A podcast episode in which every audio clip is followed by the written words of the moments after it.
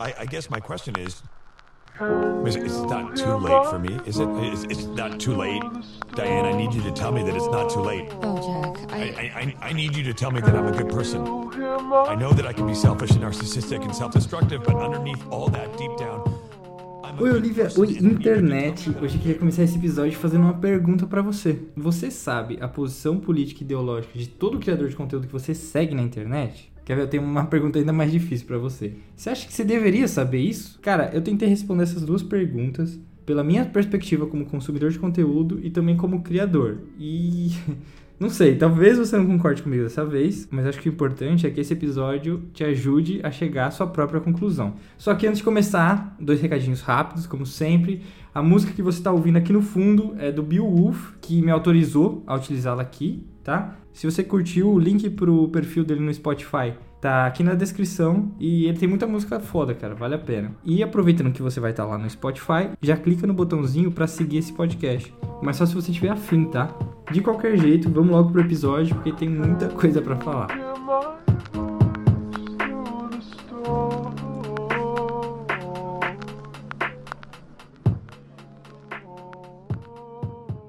Cara, eu resolvi gravar sobre esse tema porque, por alguma razão bizarra, o YouTube me recomendou esses dias um vídeo do Jovem Nerd do Azagal falando sobre as manifestações de 2013. Dá uma ouvida rapidinho, esse vídeo é de 2013 mesmo, tá? Bem, galera, isso aqui não é nem um Nerd Office, nem Nerd Player, nem Nerdcast, nem nada que a gente tá acostumado a fazer. É, só uma declaração, né? Exatamente. Algumas pessoas perguntaram o que, que a gente achava, queriam a nossa opinião. Sobre e a gente acha importante falar e. Só É. que a gente não quer transformar isso num programa.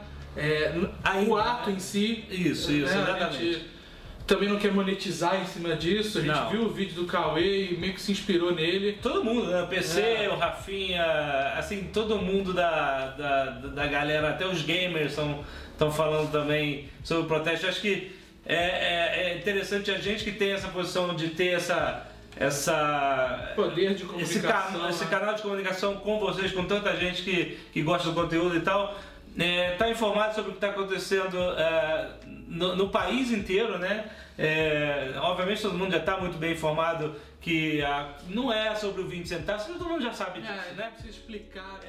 Esse vídeo ele tem quase 20 minutos e é basicamente o Jovem Nerd e o Azagal sentados no escritório deles, olhando pra câmera e falando sobre esse movimento que surgiu num país super novo e mostrando até alguns momentos em que eles participaram da passeata que estava rolando lá em Curitiba.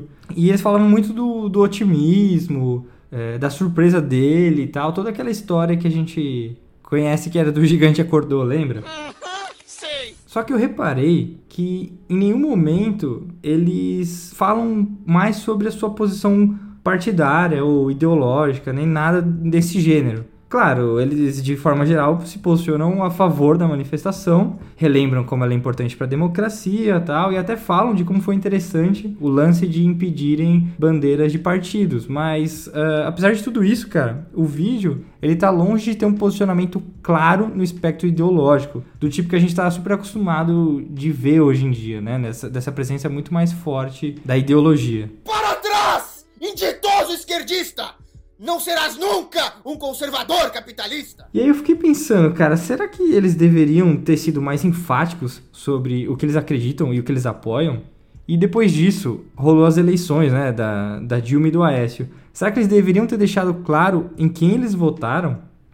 Olhando do ponto de vista de um produtor de conteúdo, no caso deles de donos de uma empresa de mídia, eu até entendo por que que eles não fizeram isso. Porque é um jogo onde eles não têm nada a ganhar e muito a perder. Deu, na moral, passa o bagulho todo, vambora. Não tem mais nada pra perder não, cara. Vida já tirou tudo que eu tinha que perder já, chegou tarde. Pensa o seguinte, se eles tivessem falado que iam votar na Dilma, sem ganhar um tostão pra isso, tá? Que é o certo. Eles poderiam criar um conflito com parte do público deles, que ia ficar puto, porque não concorda com ele. Só que se o governo fosse super bem, beleza, essa galera ia ficar puta e tudo daria certo no final. Eles não ganhariam nada. Agora, se eles tivessem apoiado a Dilma e tivesse dado ruim, como realmente deu, além desse conflito com parte do público dele, o povo ia cair em cima, cobrando sobre as decisões do governo, acusando eles de terem ajudado a destruir o país, ou serem comunistas e blá blá blá. Você que vota num cara desse, você é um merda. Você é um merda. É você que destrói esse país. E que foi isso que aconteceu com o Cauê Moura, por exemplo, que está constantemente reclamando disso no podcast dele. Então é um risco muito alto, se você for ver, por um ganho quase nulo. Então é lógico que, como uma empresa, eles vão tentar evitar o máximo possível esse tipo de coisa. Mas então, se é um jogo que eles não podem ganhar, por que tanta gente, influenciadores, até empresas, estão se posicionando cada vez mais abertamente? Não sei. Bom, por causa de três tendências, tá? A primeira, eu acho que é a mais óbvia, é que as discussões públicas, elas estão meio que centralizando em assuntos relacionados à política é, Twitter do filho do Bolsonaro, as lives do presidente, as decisões do Supremo, a reforma da Previdência, a saída do Lula da cadeia e toda essa treta, ela tá constantemente presente nos noticiários e nas conversas da galera. Então é muito difícil de você fugir disso, principalmente porque todo dia uma merda acontece. É impressionante, todo dia. Canalhas! Canalhas mil! Em segundo lugar, porque cada vez mais pessoas procuram influenciadores, empresas e amigos que partilham dos mesmos valores que elas. As redes sociais facilitaram muito essa organização, né, por, por semelhança, por pessoas iguais. E se você for ver, hoje em dia, até o silêncio ele é considerado como uma posição política, que é o lance da brincadeira do silêncio ensurdecedor da Anitta, sabe? Mas eu vou falar um pouco mais dessa visão como consumidor daqui a pouco, tá? Porque antes disso eu quero falar da terceira tendência, que é uma dança, inter... uma dança entre aspas na internet, que é quase impossível para as pessoas famosas evitarem. Que funciona mais ou menos assim: alguma merda acontece e você fica indignado. Sei lá, o caso do Eduardo Bolsonaro falando sobre querer voltar com o AI-5. Aí você vai lá numa rede social qualquer e fala: porra, isso é um absurdo, tá errado. E aí começa a aparecer gente de tudo quanto é canto falando que, sei lá, o tio do neto do Zé Dirceu fala isso desde 1247 e você nunca falou nada, que você é seletivo, que você é hipócrita, que você é filho da puta. E aí, a partir de então, qualquer merda que aconteça que se pareça com isso, sei lá, vou dar um exemplo bem chulo, tá? Digamos que o Haddad chame a mídia de golpista. O nego vai falar pra você, porra, agora você não vai falar nada, cadê a imparcialidade? Cadê o seu posicionamento agora, seu hipócrita? mãe dele é uma vagabunda, meliante, safada, cafajeste, que dá o cu na esquina toda hora, fuma maconha e é uma prostituta. E aí quando você vê, você tá meio que dançando essa música que você nem queria, meio que participando e justificando tudo que você diz para pessoas que você não conhece. É meio maluco, só que acontece com muita frequência e é meio inevitável. Porque ninguém tá necessariamente errado nessa discussão, entendeu? Claro que de alguma maneira essas pessoas estão sendo seletivas, mas é que não dá para não ser seletivo. E você pode se indignar com uma coisa e depois não se indignar com outra. É normal isso, acontece o tempo todo.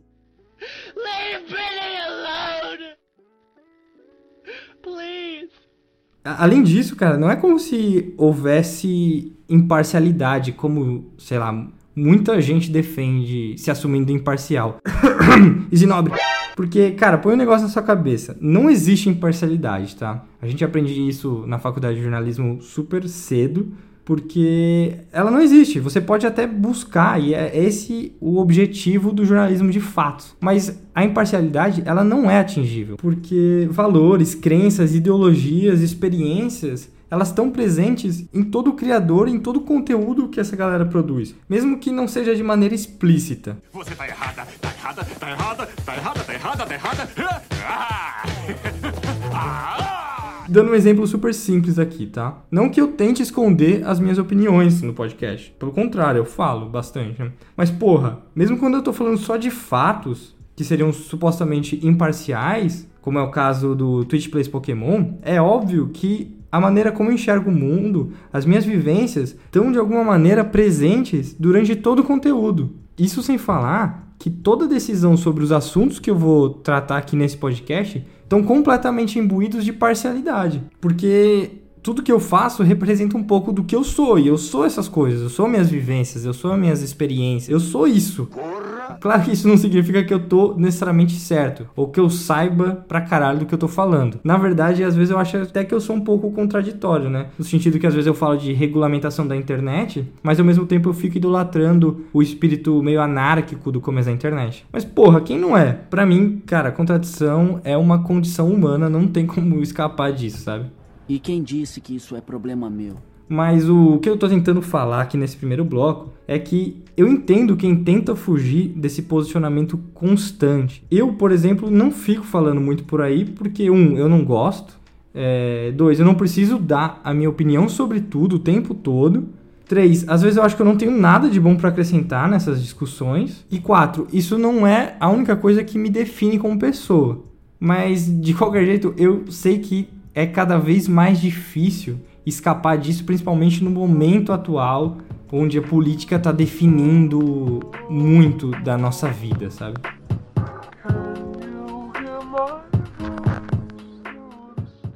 Beleza, agora falando um pouquinho a minha perspectiva como consumidor de conteúdo, tá? Eu fico muito me perguntando se eu deveria saber a posição política ou ideológica de todo mundo que eu sigo na internet. E cara, eu acho que a resposta é não, porque sei lá, na grande maioria das vezes não faz diferença para mim, para a relação que eu quero ter com essa pessoa. Tipo, sei lá, o Afonso Solano. Eu entendo que ele tem seus valores, ele tem sua posição, como eu falei, todo mundo tem seus valores suas posições, e isso se reflete de alguma maneira no seu conteúdo, mas cara, eu não ligo, porque o tipo de relação que eu tenho com ele é de querer ver o que ele tem para falar sobre cinema, sobre quadrinhos, sobre jogos. E óbvio que os posicionamentos dele interferem em todas as interpretações dele sobre filmes, cinemas e quadrinhos. Como assim, mano? Só que não é a única coisa que define ele. Dando um exemplo um pouquinho mais óbvio aqui, o zóio.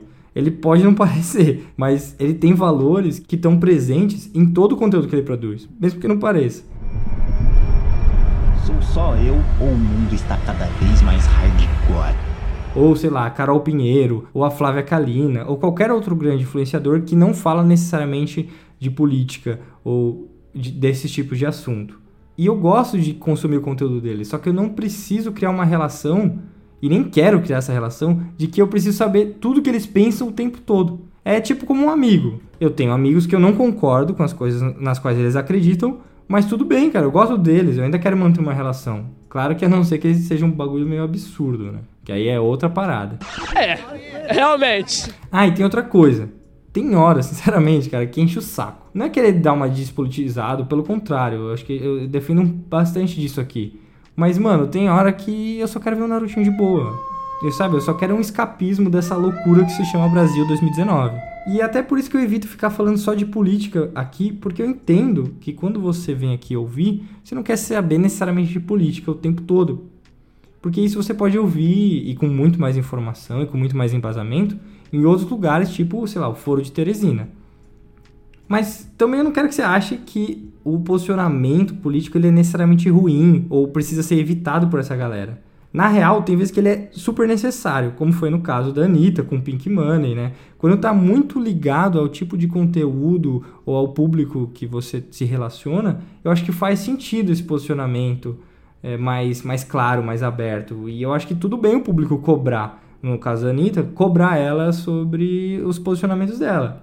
Só que eu acho que é um, é um jogo ali, né? Você tem que encontrar esse equilíbrio para nem se tornar uma coisa que não tem nada a ver com o tipo de conteúdo que você está produzindo, com a relação que você está criando com as pessoas ao seu redor, mas ao mesmo tempo você não está sendo isento, ou está fugindo, ou está sendo mau caráter de não falar abertamente sobre um assunto que as pessoas acham que é importante você se abrir. Vamos parar com isso que tá feio pra caralho. Em resumo, cara, eu acho que a gente precisa tratar esse assunto com um pouco mais de sensibilidade, só isso, tá? Porque eu acho que existem momentos e momentos, né? Não tem nada de errado de um produtor de conteúdo se posicionar o tempo todo e, e publicar, né? Tem todo o direito de se expressar e de arcar com essas consequências, mas também não tem problema nenhum ele evitar brigas que ele não pode ganhar ou que talvez ele não, ele não saiba se a posição dele é a melhor de fato, quando ele não conhece muito sobre o assunto. Agora, por outro lado, eu acho que o público, em geral, tem todo o direito de cobrar posicionamento das pessoas que ele acredita, se ele achar necessário. Só que eu também acho que precisam existir espaços mais descontraídos que fujam desse conflito constante e exaustivo que a gente está vivendo. Eu só acho que mais do que nunca essa discussão e cobrança ela é super importante, mas eu não acho que é a única coisa que nos define, entendeu?